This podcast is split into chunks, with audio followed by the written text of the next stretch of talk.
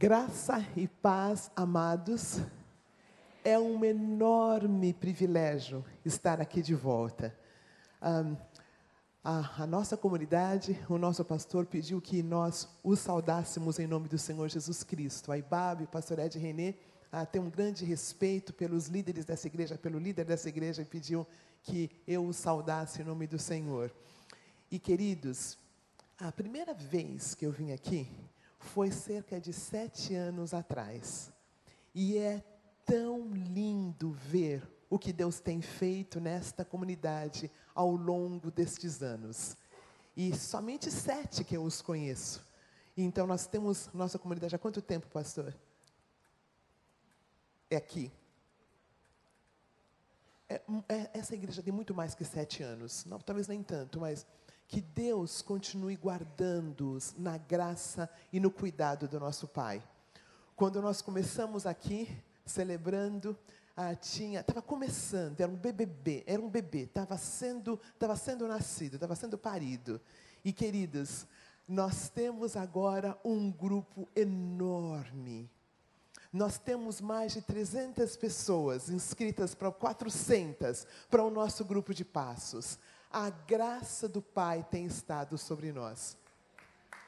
Merece palmas, para a honra e glória do Senhor.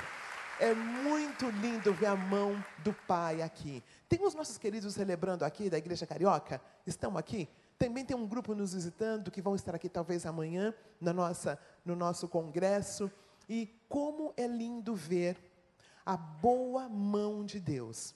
Celebrando está em mais de 35 mil igrejas ao redor do mundo.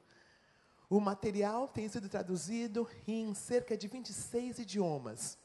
E nós estamos em cerca de ah, 80 países. Eu digo que o celebrando, de uma maneira geral, é a redescoberta do Evangelho do nosso Senhor Jesus Cristo. Em Atos, logo depois que Jesus foi assunto aos céus, cerca de 3 mil se converteram, ah, depois mais cinco, em uma, uma semana só. A palavra de Deus diz que Deus ia acrescentando aqueles que estavam aos discípulos, aos doze discípulos, três mil cinco mil. Queridos, não havia pastores formados naquela época. Não havia ainda templos. Por falar nisso, o templo dos irmãos está ficando bem grande, né? Louvado seja o nome do Senhor. Que bênção. Mas naquela época não tinha. Então o que eles faziam? Eles se reuniam em pequenos grupos.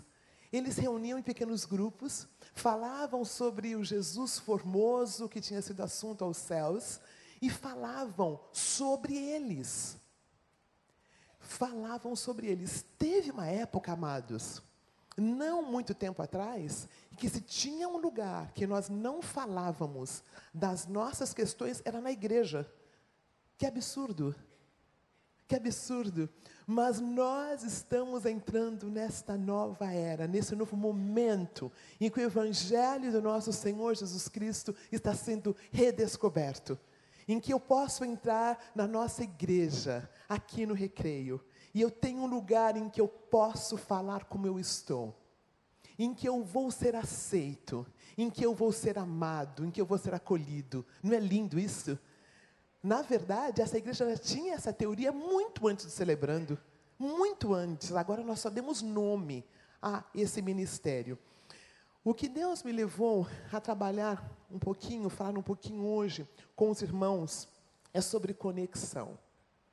E depois eu linko com um pequeno vídeo. Conexão. Tem algumas palavras, queridos, que só tem na nossa língua. Por exemplo, a palavra saudade só tem em português. Né? Em outras línguas é sentir saudade, sentir falta, mas saudade, saudade, essa palavra só tem em português. Tem uma palavra na língua norte-americana que só eles que têm, igual a nossa, que só tem em português, eles não tem como traduzir, não fica muito bem, não chega perto. É a palavra bounding, que é, que é uma conexão firme, forte, intrínseca. Então, eu estou traduzindo essa palavra como conexão. Mas é bem forte essa palavra. Conexão é a habilidade de nos relacionarmos profundamente a nível de alma e espírito. É o tema da palavra de Deus. Lá no Velho Testamento, Jesus já na, na, na eternidade se conecta com o homem. E a ideia é essa conexão que vai terminando em Apocalipse, nós conectando firmemente com o nosso, o autor da nossa fé. Quando nós temos essa conexão, nós podemos partilhar nossos pensamentos, nossos sonhos, sentimentos, sem medo de rejeição. Quando as pessoas experimentam conexões verdadeiras e profundas, até o sistema imunológico da pessoa fica mais forte. Conexão, a falta de conexão leva a doenças, e a falta de conexão também faz com que nós tenhamos dificuldades em nos restabelecer. Queridos, é muito claro que quando nós somos criados, quando Deus nos criou, Ele colocou essa necessidade na nossa alma. Existe na nossa alma uma necessidade de pertencermos, uma necessidade de sermos ouvidos, de sermos acolhidos. E uma das razões é porque o nosso Criador é um ser extremamente relacional. É Pai, Filho e Espírito em um só. Nós somos criados por um Deus relacional. Eles têm a sua própria identidade, mas eles são um. Eles são um. O DNA com o qual nós somos criados foi nesse ser relacional. Uma outra ah, questão importantíssima que eu queria que nós abríssemos a palavra de Deus, em ah, Gênesis, capítulo 2, versículo 28. Gênesis, no capítulo 2, versículo 28. É quando o nosso Pai eterno está criando a varoa. O tema de hoje é para enfatizar a questão da mulher. É para todos nós, mas o pastor ah, pediu que eu falasse um pouquinho, enfatizasse um pouquinho a questão das mulheres. Capítulo 2, versículo 28 de Gênesis. Jesus na criação, Deus na criação, Jesus estava com ele. Mas ele fala assim, no capítulo 2, no versículo 28. Perdão, não tem, né? Ah, 18. Ah, ele fala assim: não é bom que o homem esteja só. Falhei uma auxiliadora. Queridos, quem é? É, é Adão que fala que não é bom que ele esteja só no texto? No texto aí, quem é que fala não, que não é bom que o homem esteja só? É o próprio Deus. Aí, temos uma questão teológica séria. Quem é que vinha tomar o chá da tarde com Adão todas as tardes, pleonasmo. Como é que é isto? Como é que Deus fala que Adão está só, sendo que o próprio Deus o visita todas as tardes? Fiquei pensando um pouquinho sobre isso, estudando.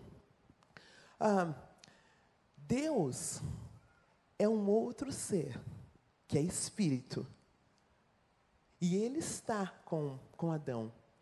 Só que Deus entende que o homem precisa de alguém como ele para se relacionar.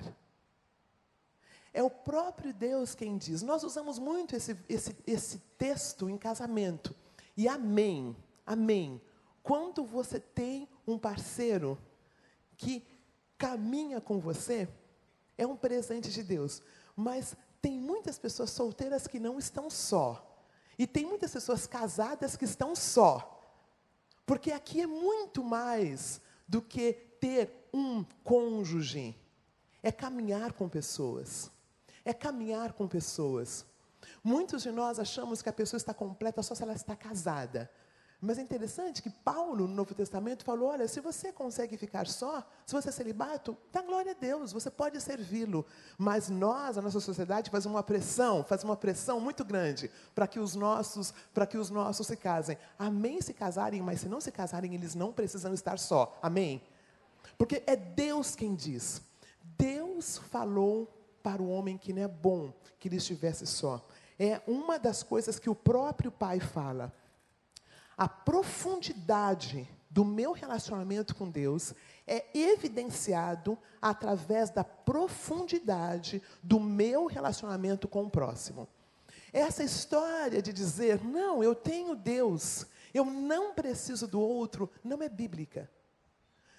Ele disse em João 1,7 da importância de nós estarmos caminhando com alguém. Vamos ler esse segundo versículo? Primeira carta que João escreveu, no capítulo 1, versículo 7. Se andarmos na luz como Ele na luz está, temos comunhão uns com os outros e o sangue do seu Filho Jesus nos purifica de todo pecado. Se andarmos na luz como Ele está na luz, temos comunhão uns com os outros. O relacionamento horizontal reflete o nosso relacionamento vertical. Uma das minhas áreas de cooperação, por falar nisso, eu queria me apresentar para os irmãos. Eu sou uma filha amada de Deus, trabalhando este ciclo na minha questão da ansiedade e do ativismo. Meu nome é Roseni.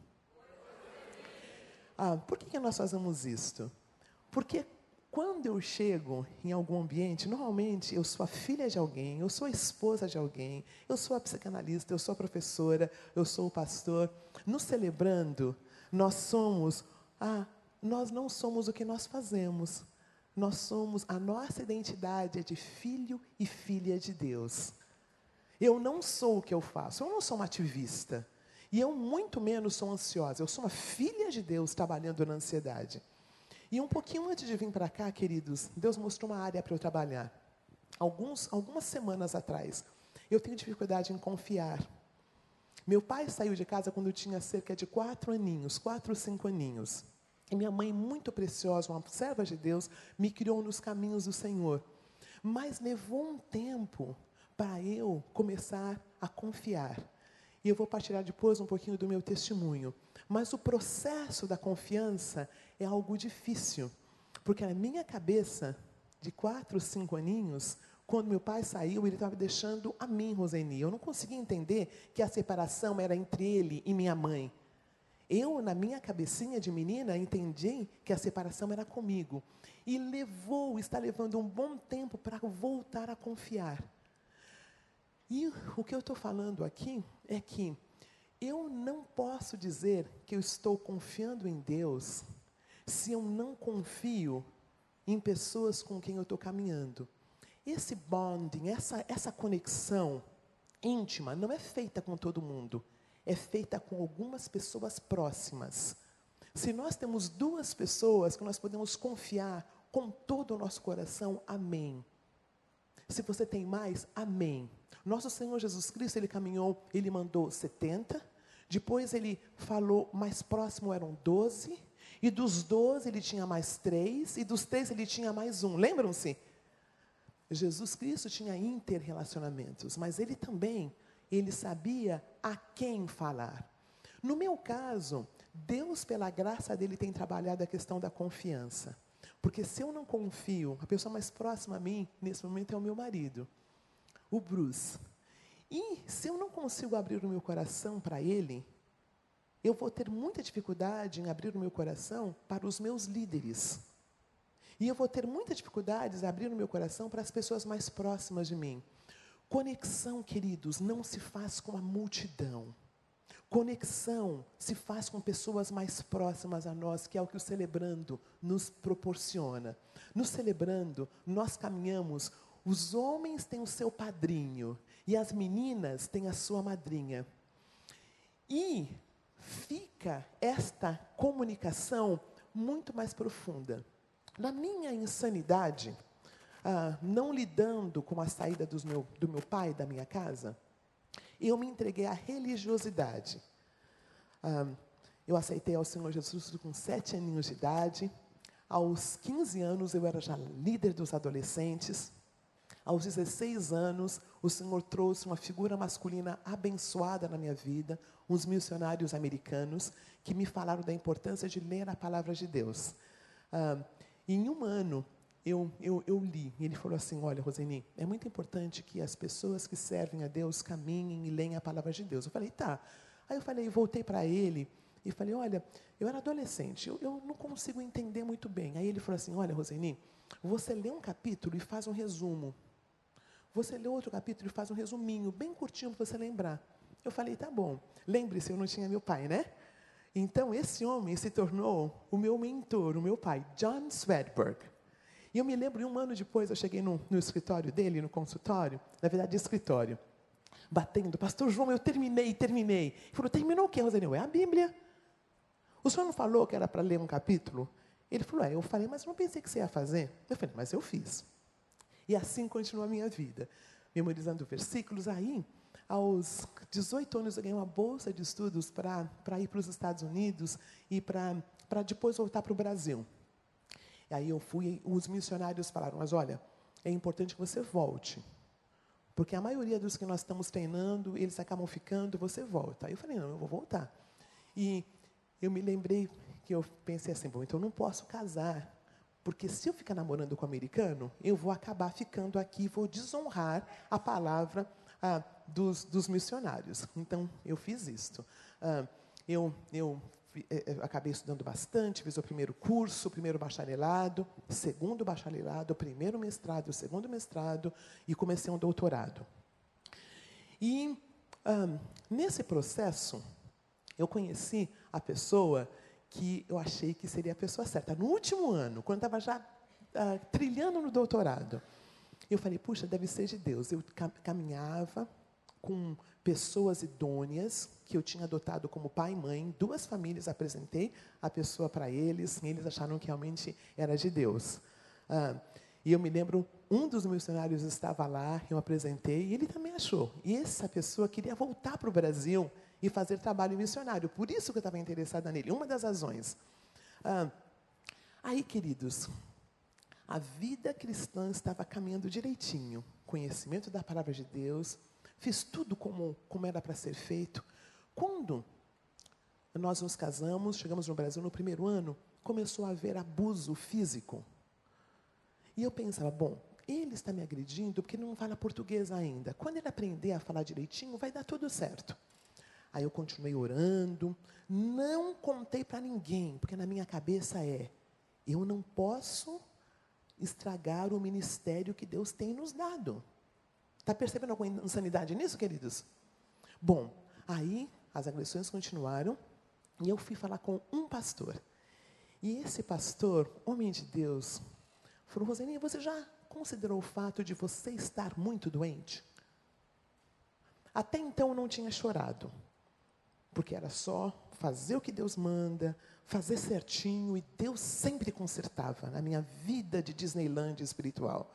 Quando esse pastor falou, você já pensou que você está, que você está doente? Aí eu chorei. Eu falei assim, como assim? Ele bate em mim, eu que estou doente? Sim, queridos, eu descobri. A doença chamava-se codependência. Eu não sabia quem eu era. Eu não sabia que eu era uma filha amada de Deus. E até então eu não tinha esta conexão.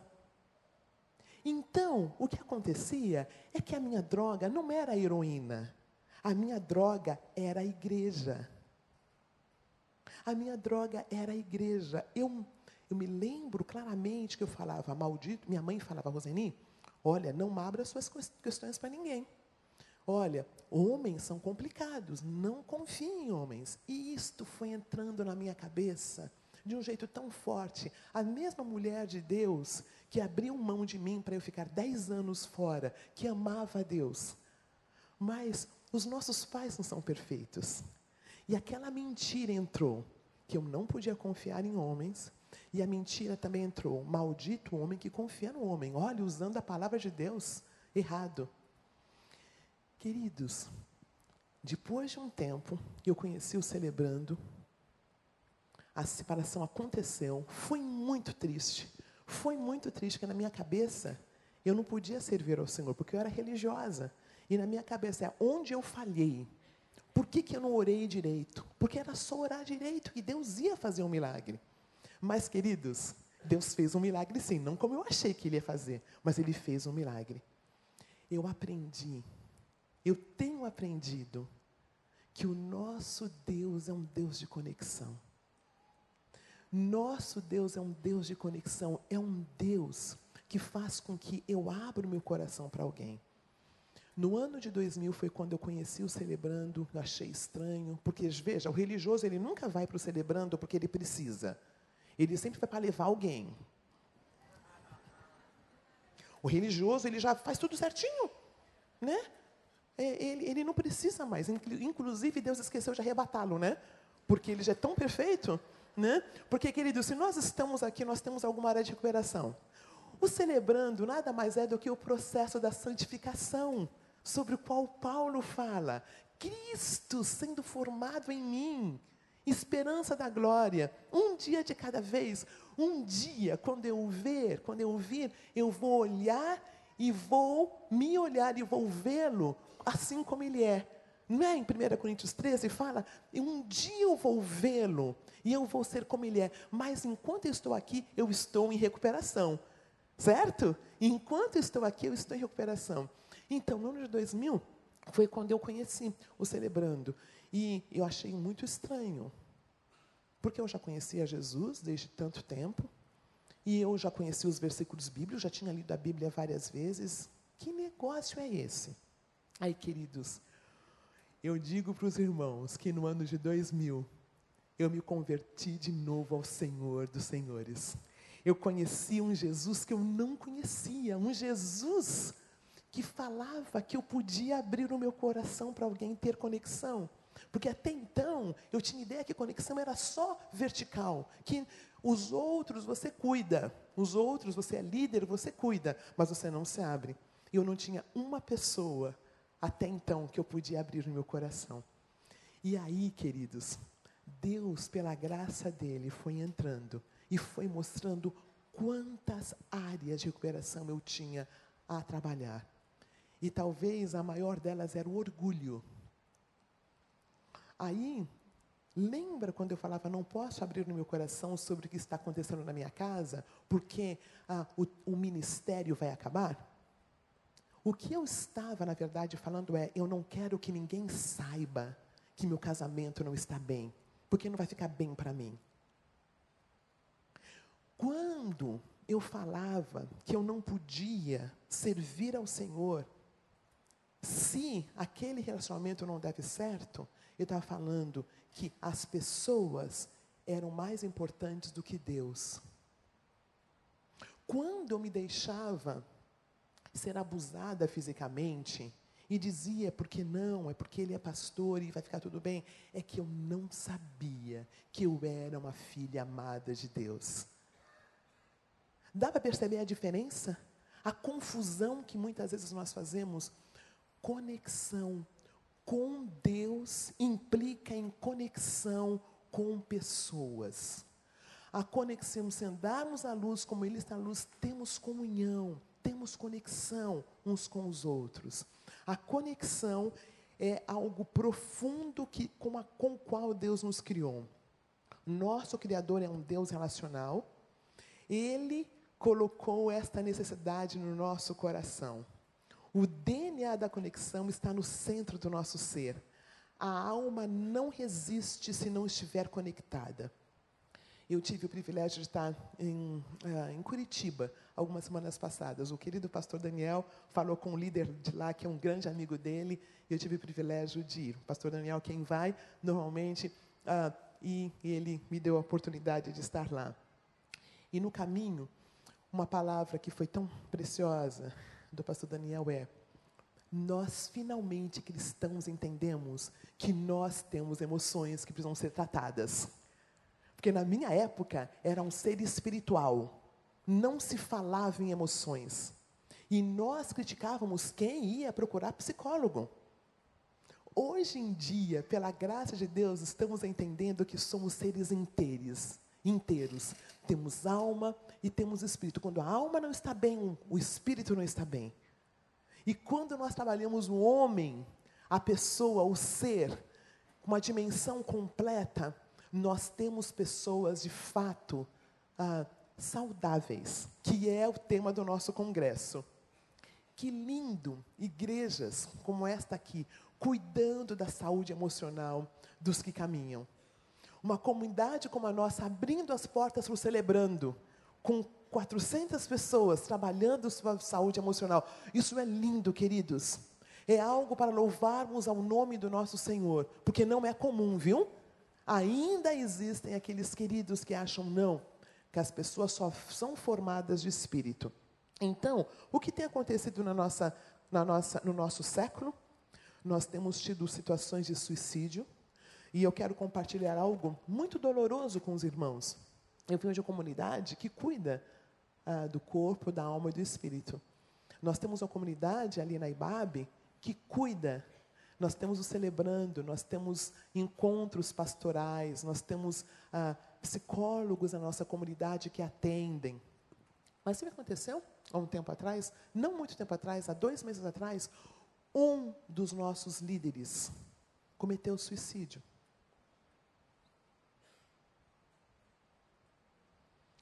Um dos nossos líderes.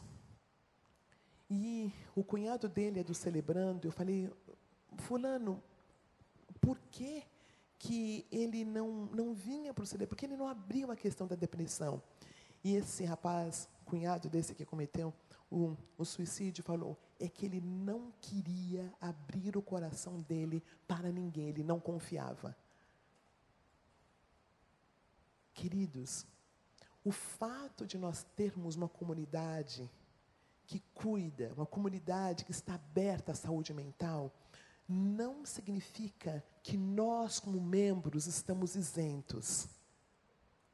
Não significa que nós, como membros, estamos isentos. Enquanto nós não procurarmos a nossa saúde emocional em um grupo, em um pequeno grupo, em um, um grupo do celebrando, enquanto nós não irmos, nós não estamos isentos porque nós estamos em um mundo em que os valores estão saindo pelas mãos.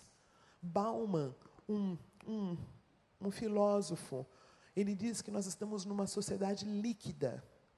Os valores, eles, eles mudam. Nós não temos sustentação.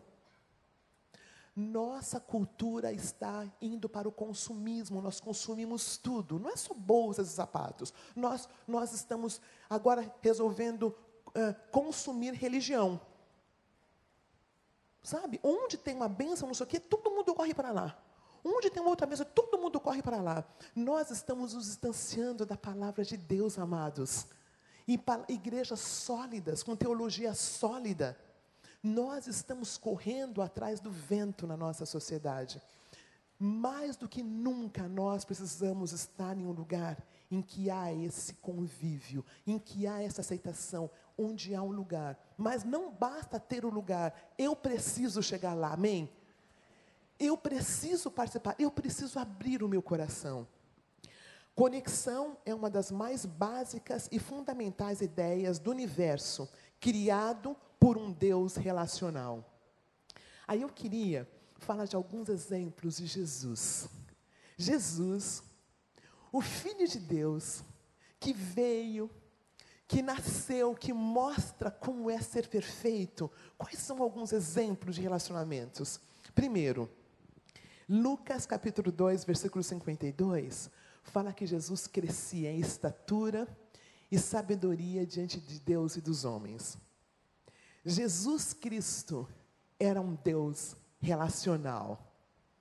Jesus Cristo, eu como religiosa falava, como é que Jesus Cristo, primeiro milagre de Jesus, não podia ser uma coisa assim mais, mais, mais religiosa, curar um cego, né? ajudar um, uma pessoa que, que é paralítica.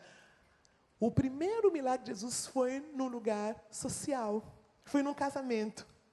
O nosso Deus se relacionava. Ele ia para reuniões sociais, ele participava. Sempre na minha religiosidade, achava que Jesus era um ermitão, uma pessoa assim séria, quieta, distante. Não. O Jesus, o Deus da Bíblia, é um Deus que se relacionava. Primeiro, então, que eu falei, Jesus era um ser social. E eu queria agora que nós abríssemos em Lucas, capítulo 15, versículo 1, que me abençoou muito no preparo dessa lição. Lucas, capítulo 15, versículo 1. É o preâmbulo no qual Jesus conta as parábolas. ele conta a parábola da dracma perdida, ele conta a parábola da ovelha perdida e depois do filho pródigo. Mas olha só o primeiro versículo. Todos os publicanos e pecadores estavam se reunindo para ouvi-lo. Mas os fariseus e os mestres da lei o criticavam. Este homem recebe pecadores e come com eles. Que absurdo. Jesus, o que me chamou a atenção nesse texto, amados, não é o fato de Jesus ah, estar com os pecadores e comer com eles. O que me chama a atenção nesse texto é que as pessoas do mundo gostavam de convidar Jesus para os jantares. Não é isso que está dizendo? Os, os publicanos e pecadores, todos os publicanos e pecadores estavam se reunindo para ouvi-lo. Os pecadores gostavam de ouvir Jesus, meus amados. E olha, esses saduceus aqui, eu fui ler, eles eram pessoas assim estranhas, porque eles eram judeus que, é, que trabalhavam para Roma. Eles eram traidores. Então, Roma, eles, Roma dizia, vocês têm que cobrar isto, isto, isto, e pegavam alguns dos judeus para cobrar os próprios romanos.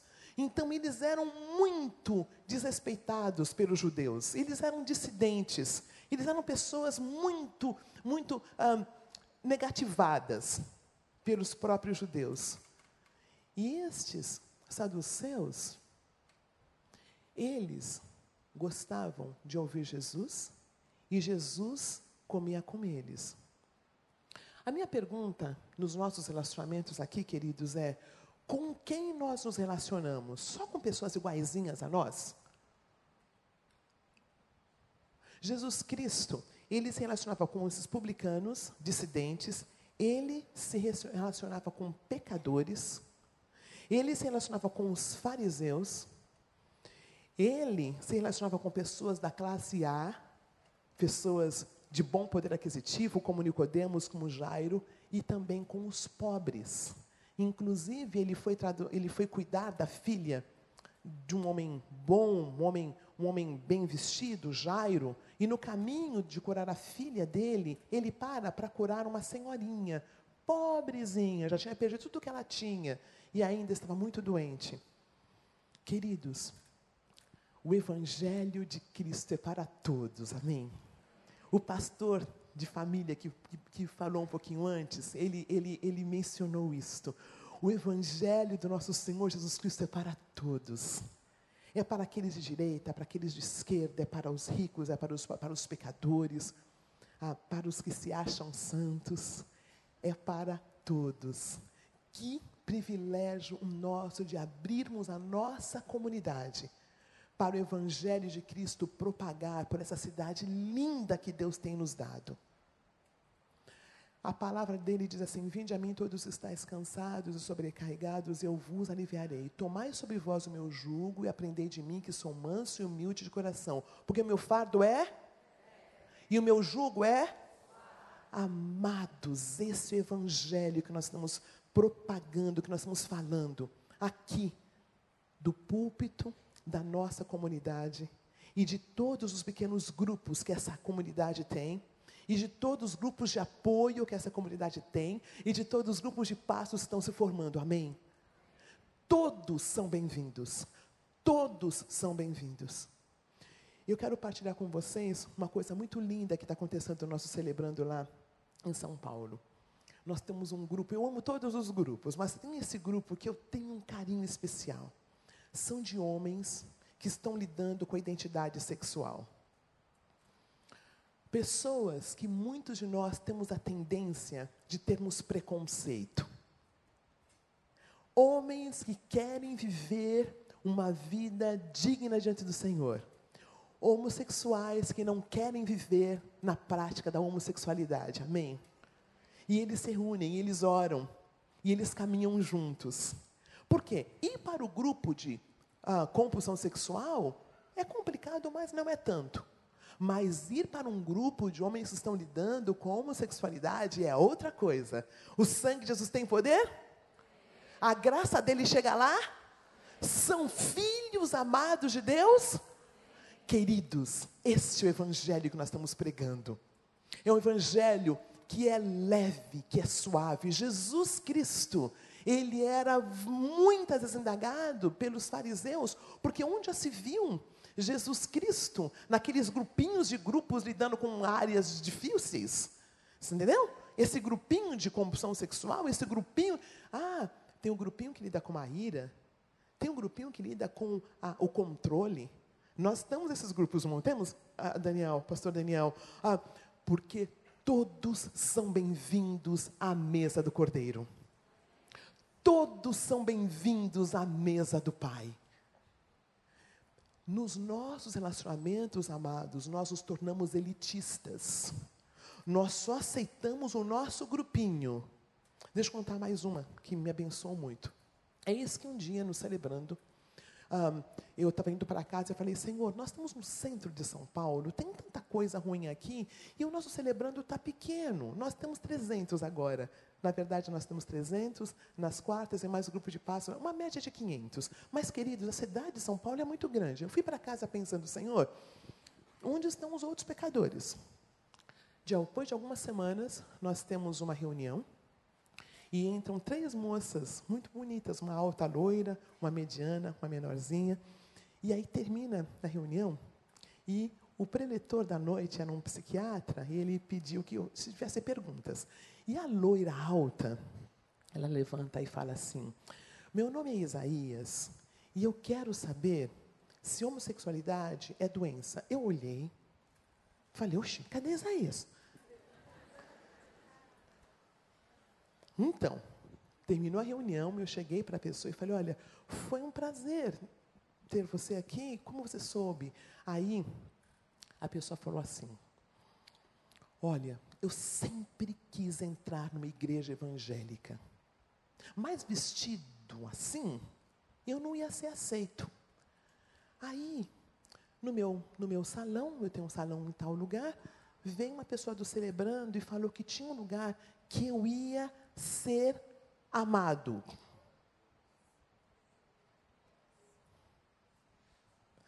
Queridos, eu lido, eu, eu, eu, a princípio pensei isso, mas eu fui no caminho da casa preocupadíssima, porque eu lido com a religiosidade. E eu pensei, e agora? Qual o tolete que vai usar? E vai ser padrinho vai ser madrinha? Como é que vai ser isso? Aí eu senti de Deus falando, Roseni, lembra da tua oração? Eu falei, Senhor, eu lembro. Ele falou assim, eu vou cuidar disso. Eu falei, amém. Aí, na semana seguinte, porque na primeira semana eu falei, olha, foi um prazer tê-lo aqui, Deus o abençoe. Ele falou assim, não, não, nunca mais vou parar de vir. Aí, na semana seguinte, eu cheguei, ele me procurou e falou assim, olha, que grupo que eu vou? Aí eu já tinha aprendido a minha regra. Eu aprendi assim, qual é o grupo que você acha que você deveria ter ido? Ele falou assim: Eu devia ter ido no grupo de homens, mas vestido assim vai ser estranho. Dali a duas semanas, três semanas, ele continua indo e ele fala assim: Olha, eu descobri porque eu uso roupa de mulher. Ele falou assim: Meu pai é um pastor. Isso aqui é uma grande partilha, viu, gente? Tá? Algumas partes a gente vai cortar, não vai editar, tá bom? No celebrando o que a gente ouve lá, fica lá. É um lugar mais sagrado que existe. No celebrando, nós entendemos que isto aqui não é palco, nós entendemos que isso aqui é altar. Então, é um lugar sagrado, as partilhas são sagradas. Ele chegou e falou assim: Olha, eu, meu pai é um pastor da Assembleia de Deus, e são, ele tem cinco meninas, e eu sou o sexto, eu sou um menino. E ele percebeu que eu, que eu sou que eu, que eu nunca gostava de coisas que, que, que, homem gosta, de futebol e tal, que eu era mais, mais pacato. E aí, as minhas irmãs podiam pular no colo dele, brincar com ele, ele brincava com todas, mas comigo não, porque eu tinha que ser, aprender a ser macho, ser homem.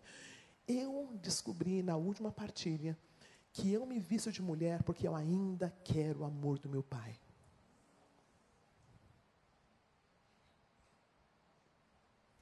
Aí ele fala algo que, que entra no meu coração de um jeito tão profundo. Ele fala, mas eu creio que parte daquele sangue que foi derramado na cruz do Calvário foi para mim também.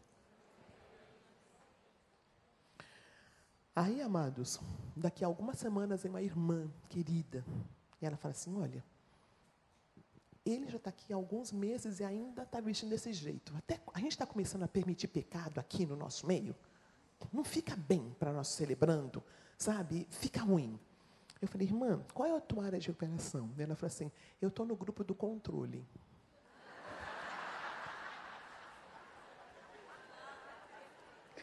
Falei, irmã, Aí, a gente, quando a irmã entra para o grupo do controle, a gente está dizendo que tudo bem a irmã controlar, a irmã pode controlar. Ela falou, não. Eu falei, então, por que a irmã está dizendo que, que, que nós estamos fazendo tudo bem? Ele falou assim, mas Roseni, é pecado diferente, é outra coisa. Dali, alguns, algumas semanas, a querida pessoa, o Isa, parou de vir. E aí, queridos, eu quero que vocês escutem a coisa mais linda. Eu liguei e ele falou assim: Eu estou sobre convicção. Pensei, a mulher falou com ele, a irmã foi falar com ele. Falei, alguém falou? Ele falou assim: Não, porque eu fui aceito e amado, eu consigo ouvir Deus. Ou eu mudo o meu lifestyle, ou eu paro de ir no celebrando. Não dá para ir no celebrando e continuar a viver como eu vivo. Deus fala ou Deus não fala quando a gente fica quieto? Quando nós entendemos que a obra é de Deus, quem nos celebrando não se dá pitaco, queridos. E para o religioso isso é horrível, porque nós queremos dar o versículo, nós queremos dizer para ele, nos celebrando nós não fazemos. Quando nós os aquietamos, quem é que fala? Porque as pessoas estão ali, porque elas precisam de uma conexão. Voltando ao nosso filminho, o contrário de compulsão quando a pessoa está em compulsão, está faltando conexão. Quando as pessoas têm a conexão, quando elas chegam na nossa comunidade, quando elas chegam e são abraçadas, são amadas, elas conseguem ver Jesus Cristo na nossa comunidade, amém? Quando elas vão para um grupo e são respeitadas em sua partilha, isto prova que nós as amamos. Deus nos amou quando ainda éramos. Deus nos amou quando ainda éramos. Ele falou, não, Rosane, deixa de ser religiosa. Quando você se acertar, quando você saber quem você é, eu vou te amar. Foi assim? Não, ele me amou ainda quando eu sou pecadora. Quando, o, quando as pessoas continuarem vindo na nossa, na nossa comunidade, quando as, quando as pessoas começarem a vir, nosso templo vai ficar maior, mais pessoas, elas vão ser amadas, amém? Elas vão ser respeitadas, amém? Nós as amaremos e Deus vai fazer o trabalho na vida delas, amém? Porque o contrário da compulsão é a conexão. Quando eu entro no lugar e eu sou ouvida, quando eu sou acolhida, eu consigo ver Deus. Eu consigo ver Deus porque Ele veio para aqueles que são doentes. Vocês, eu não vou deixar de falar isso. Eu estive aqui no, no Rio de Janeiro semana passada e eu falei, e as outras vezes que eu, falei, que eu vim aqui eu falei, eu vou falar de novo. Nós temos uma cidade linda. Queridos, Rio de Janeiro é lindo. É reconhecido como uma das sete maravilhas do mundo. Quando estrangeiros vêm aonde nós trazemos, vamos continuar a ganhar o rio para Jesus? Vamos tirar o estigma desta cidade? Vamos, é um lugar lindo, é um lugar em que Deus está agindo e vai tirar. E eu acredito que vai. Sabe como ele está fazendo isso, gente? É um dia de cada vez. É conosco, aceitando, amando porque o contrário da compulsão é exatamente a, a, a conexão. Outra questão sobre Jesus. Então, primeiro, Jesus tinha uma vida social, ele caminhava com publicanos, com pecadores, com fariseus, pessoas de classe A e com doentes. Todos carregamos a imagem de Deus. O Isa carrega, a Roseni carrega e todos nós. Chegando no final, Jesus se relacionava com o Pai, ele tinha uma vida contemplativa. Jesus se relacionava com os outros. E Jesus relacionava-se com ele mesmo e com a natureza. Mulheres, mulheres queridas que estão aqui. Nós não podemos continuar correndo como nós temos feito, porque nós temos perdido as nossas famílias. Nós, durante muito tempo, não podíamos fazer nada. Durante muito tempo, nós não podíamos votar, nós não podíamos ah, ah, estar em nenhum cargo de, de responsabilidade. Aí o que nós fizemos? Nós agarramos o mundo. E nós resolvemos que nós somos as salvadoras do mundo. Isso é uma coisa que tanto a psicologia quanto a Bíblia diz.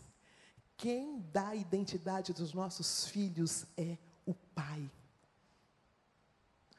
O nosso marido é que diz: Você é minha filha amada, você é meu filho amado. Nós, mulheres, nós, nós, nós cuidamos, nós carregamos.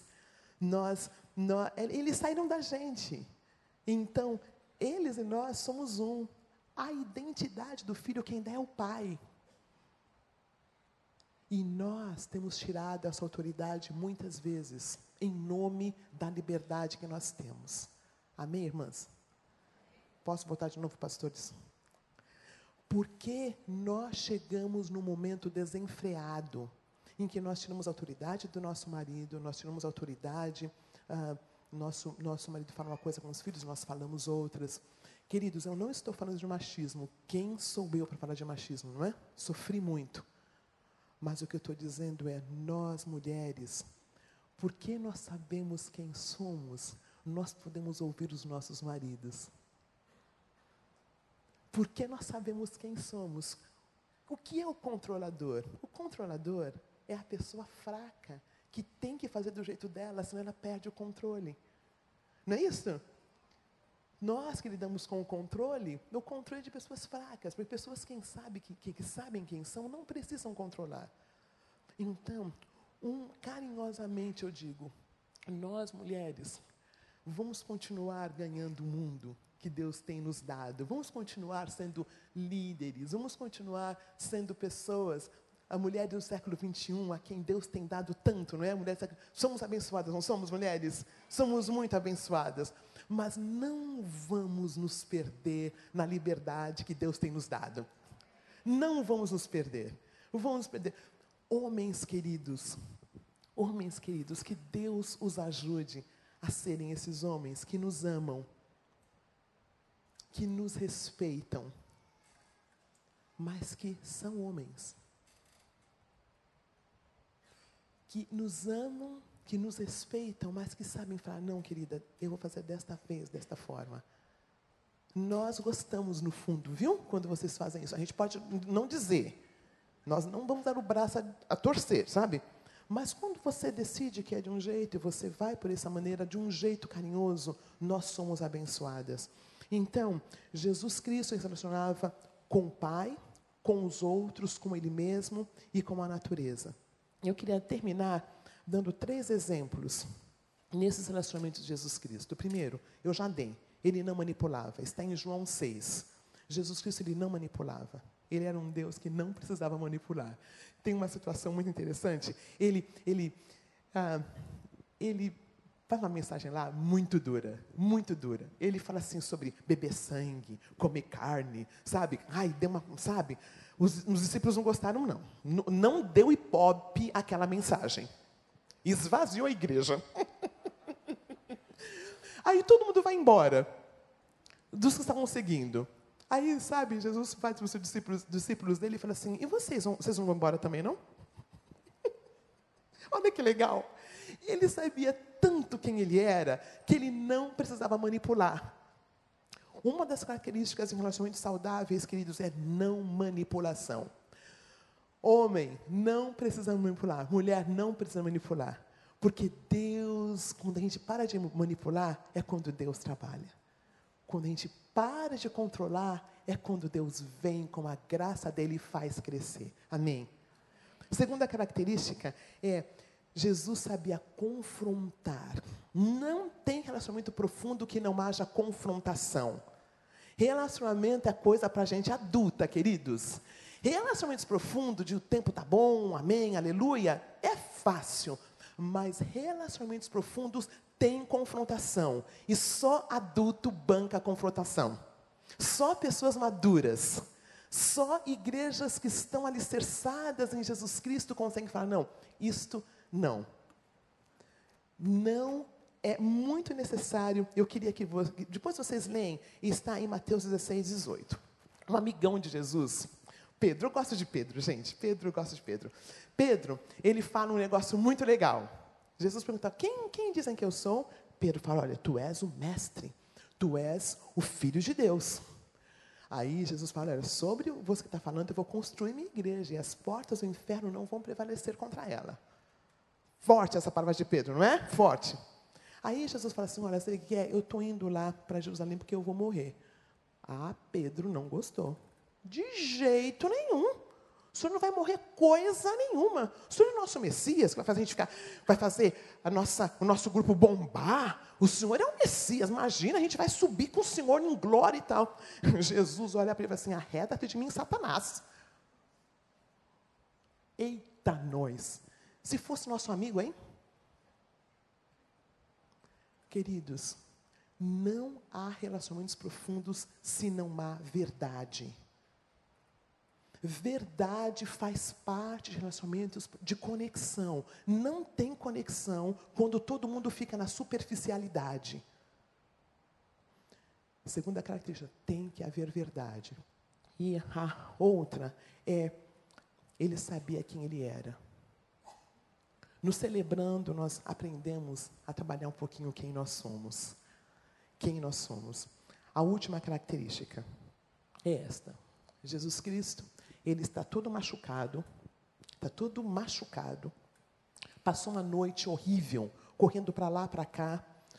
Ah, e aí, o que acontece é que eles o levam na presença de Pilatos. E aí, Pilatos pergunta para ele assim: Quem você é? Jesus não responde. Aí Pilatos pergunta de novo: Quem você é? Jesus calado estava, calado ficou. Tudo machucado. Aí Pilatos, pela última vez, você não sabe o poder que eu tenho? Jesus olha para ele todo ensanguentado e fala: Você não tem nenhum poder a não ser que o poder que meu pai te deu. Jesus sabia quem ele era ou não? Queridos, a importância de saber quem nós somos em Cristo. Amanhã Ontem nós falamos sobre o Celebrando com o pastor Armando Bispo, amanhã nós vamos falar um pouquinho sobre identidade. Quem eu sou. Relacionamentos nos mostram, nos ajudam a desenvolver isto. E nos celebrando aqui da nossa comunidade, é o que nós fazemos. Nós aprendemos que nós somos filhos e filhas amadas de Deus. Terminando bem rapidinho meu testemunho, ah, a separação aconteceu, em 1993, demorou sete anos para descobrir que eu tinha realmente uma doença chamada codependência. E aí eu me lembro de ter passado pela peregrinação, pelo, pelo inventário, Deus, pela graça de dele, me curando. No ano de 2005, eu fiquei muito doente. Eu fiquei muito doente. Eu sempre digo que o câncer que eu tive me salvou. Porque até então era aquela que cuidava de tudo, andava atrás de tudo, cuidava da igreja, dos jovens, dos adolescentes. E eu fiquei de cama e eu precisei ser cuidada. Ser cuidado é a coisa mais linda que existe, porque nós nos tornamos vulneráveis. Nós nos tornamos vulneráveis. E Deus ama pessoas que não podem fazer nada para que Ele possa fazer tudo. Amém. A pessoa que está sempre cuidando, que está sempre indo atrás, ela muitas vezes deixa de receber a graça de Deus através de um abraço. Fiquei muito doente em 2005. Em 2006, eu fui para o Summit do Celebrando a Recuperação. Em 2005, pela graça de Deus, Deus cuidou de mim, ah, foi uma recuperação. E em 2006, eu fui para lá e eu conheci um rapaz diferente. O primeiro, o primeiro marido era altão, grandão, negão assim, meu número. O segundo, ah, da minha altura, loirinho, tranquilo, mais baixinho, mas que amava a Deus. Mas eu sempre quis voltar para o Brasil. Falei, só que eu estou no Brasil. Aí ele falou, não, eu gosto do Brasil. Já pensei, já até fui no Brasil. Fazendo a longa história curta, nós, ele veio para o Brasil, nós namoramos aqui um ano. E em 2007, Deus deu de novo o meu casamento. Faz 11 anos. Não é um casamento perfeito, mas é um casamento em que tem conexão, que o meu primeiro não tinha. É um casamento em que Deus, pela glória, para a honra e glória dele, tem trabalhado. Tem algumas pessoas que o conhecem, o Peter está aqui, e a Rose também está aqui, eu os vi ali. Ah, eles têm, ele tem um negócio aqui no, no Rio de Janeiro com esses queridos. E eu quero dizer, amados, que Deus faz milagres.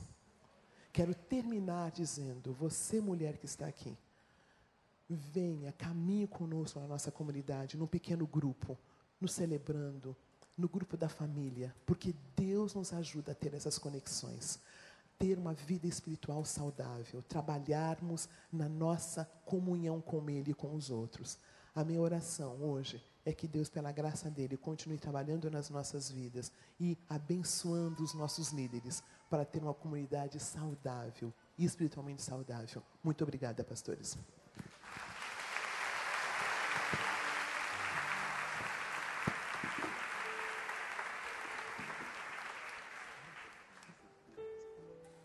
Zani, eu vou ler um textozinho que é do nosso livro Celebrando a Vida, que foi um desafio que o nosso pastor nos colocou para adaptarmos a nossa realidade, e ele o fez com muita sabedoria, como sempre, e me colocando um grande desafio nas mãos, né? um grande problemão para resolver, mas aqui estamos nós para a glória de Deus, e na palavra dos autores desse livro, a gente diz o seguinte: por fim, esse livro não é nosso, é de todos aqueles que compartilharam conosco o seu aprendizado. Não sei se você se lembra, mas eu me lembro que você disse no nosso treinamento lá em 2013 que no celebrando é assim: a cura sai pela boca e o entendimento vem pelo ouvido. Muito bem, eu não esqueci, viu?